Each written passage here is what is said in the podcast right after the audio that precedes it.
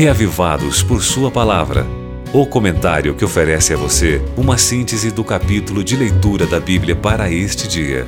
Apresentação: Pastor Valdeci Júnior.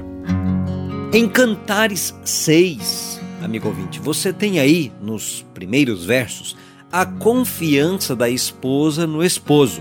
Depois, do verso 4 ao verso 9, o marido realçando os atrativos que a esposa tem.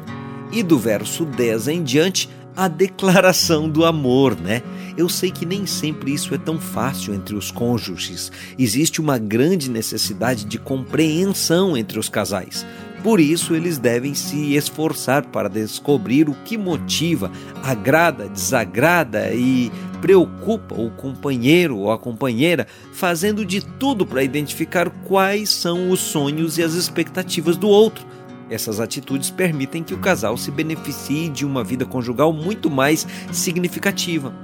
Homens e mulheres geralmente pensam e sentem de forma diferente e é importante que ambos entendam alguns aspectos do sexo oposto para que haja compreensão em vez de desentendimento.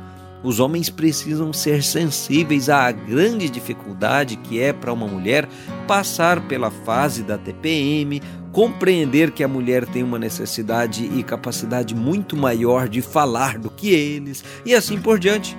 As mulheres precisam saber que os homens não têm capacidade de adivinhar o que elas querem, de fazer duas coisas ao mesmo tempo e assim por diante também.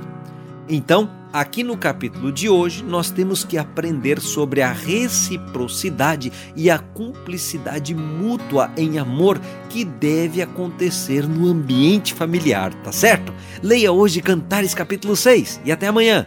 Você ouviu Reavivados por Sua palavra, com o pastor Valdeci Júnior.